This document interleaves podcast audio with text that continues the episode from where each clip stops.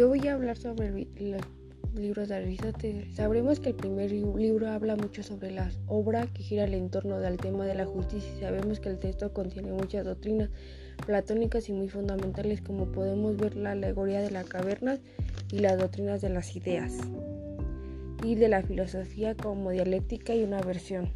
Este, esta lectura habla sobre un proyecto de una ciudad ideal y gobernada según los principios filosóficos y está muy relacionada con la filosofía humana y tiene como protagonistas mucho a Sócrates que lo menciona mucho.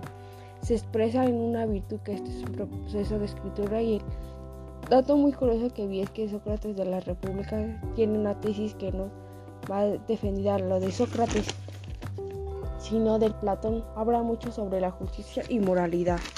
El segundo libro habla sobre bastante la justicia e injusticia a la que está Sócrates y comenzará a un valor, a un estado ideal, a lo que da la explicación que al, origen de un estado es la impotencia de cada nombre pasarse al mismo rato de las necesidades que el alimento.